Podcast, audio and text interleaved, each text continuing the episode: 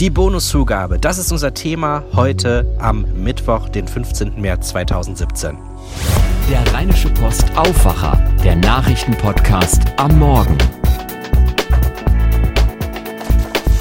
Und zwar der South by Southwest Edition. Zum letzten Mal. Statt aus dem wilden Westen melde ich mich aus dem wilden Süd-Südwesten der USA, aus Texas, aus Austin, Texas, direkt vom Treehouse der mobilen Redaktion der Rheinischen Post im wunderschönen Zilka-Viertel. Mein Name ist Daniel Fiene, herzlich willkommen. Und das größte Netzkulturfestival der Welt ist im Grunde zu Ende. Hier geht es mit dem Musikfestival weiter, hier in Austin, Texas, im Teil der South By. Und ich bin schon sehr gespannt, wie es weitergeht. Ich habe euch gerade ja schon oder gestern schon auch erwähnt, dass es mit dem Abflug gar nicht so einfach ist. Ich sage nur der Blizzard, der ja ein bisschen ausgefallen ist. Merkel ist vorsichtshalber gleich ganz zu Hause geblieben. Ich habe mich dann doch zum Flughafen gewagt und am Ende wurde mein Ersatzflug, der einen halben Tag später gehen sollte, auch gestrichen. Und jetzt stehe ich da, bin noch mal einen Tag länger hier.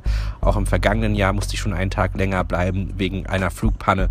Und tja, macht nichts. Ich glaube, im nächsten Jahr plane ich es direkt so, dass ich bis Mittwoch bleibe. Besser ist das so. Das ist aber ganz gut. Da haben wir heute nochmal Zeit für eine kleine Zugabe.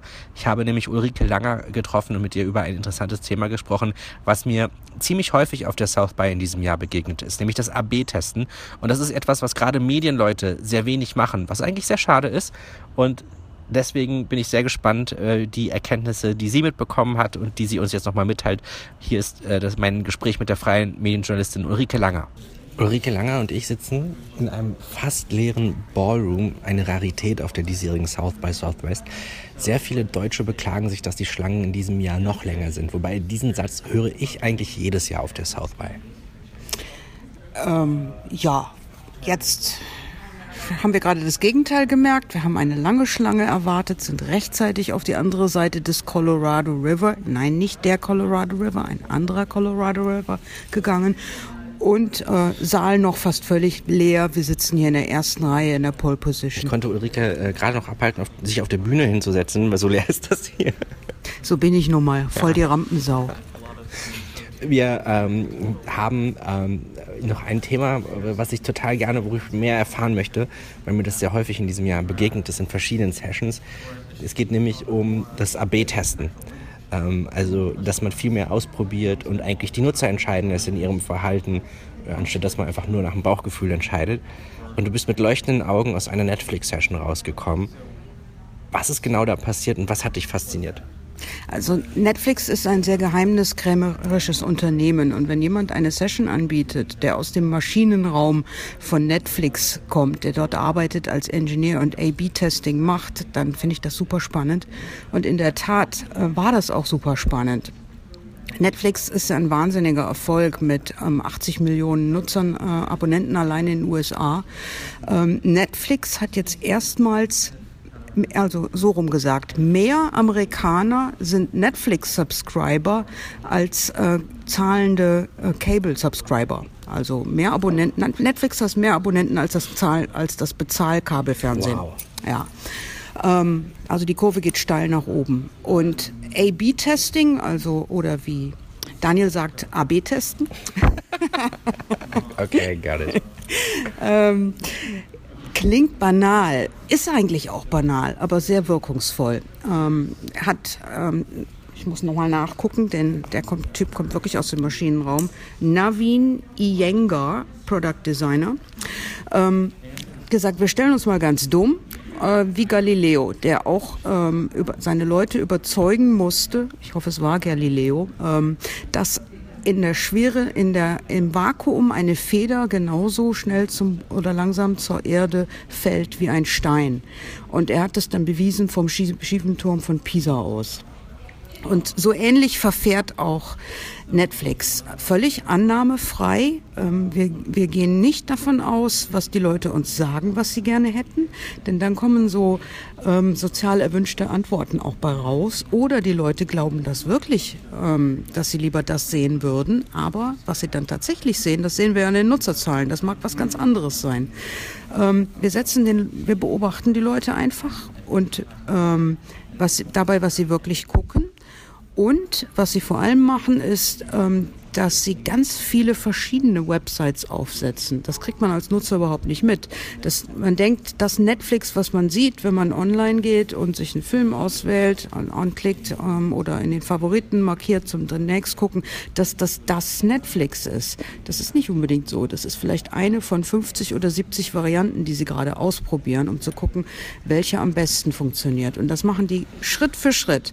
Wenn sie dann einen Sieger haben in den Varianten, dann installieren sie das und dann kommt im nächsten Screen, ähm, wo man, wo man äh, wieder klicken muss, da ist wieder eine von vielen Varianten. Und das machen sie dauernd. Wenn sie einen Sieger haben, den, den derzeitigen Sieger, dann ist das nicht die Website für ein Jahr, sondern vielleicht gesetzt nur für einen Monat. Und dann probieren sie schon wieder aus, was als nächstes besser funktionieren würde. Und ein, ähm, ein Beispiel, was er gezeigt hat, war ähm, die Startseite für Leute, die noch keine Nutzer sind, die sich dafür entscheiden sollen, ob sie zahlende Abonnenten werden oder nicht. Ähm, gesagt haben die in, in, in Erhebungen, in Fragebögen, also mehr als die Hälfte der Nutzer hat sich gewünscht, dass sie ähm, Einblicke in die, in die Filmbibliothek haben wollen. Was für Fernsehsendungen und was für, ähm, was für Filme kriege ich denn zu sehen, wenn ich Abonnent werde? Ähm, okay, dann haben sie das getestet, haben ihnen alles gezeigt. Ähm, hier, das ist, das, das kannst du alles sehen, von bis, das ist unsere Filmbibliothek. Und dann sind die Leute aber shoppen gegangen, haben sich überlegt, ähm, den und den Film will ich sehen. Nee, haben sie nicht. Die Fernsehserie will ich sehen. Nee, haben sie nicht. Ähm, das hat mich sehr daran erinnert an, an diesen Feldversuch mit 60 Marmeladensorten im Supermarkt. Ähm, die Leute sagen, ja, wenn es so viele Marmeladen gibt, dann gehe ich da lieber einkaufen. Tatsächlich kaufen sie weniger, als wenn es nur sechs Marmeladen gibt. Netflix hat dann eine andere Startseite daneben gestellt. Die Leute konnten, hatten nur so einen verschwommenen Hintergrund von einigen Auswahlfilmen äh, und äh, mussten also praktisch die Katze im Sack als Überraschungstüte kaufen die Seite war viel erfolgreicher. Was können wir davon lernen von Netflix? Ähm, nichts annehmen, ausprobieren.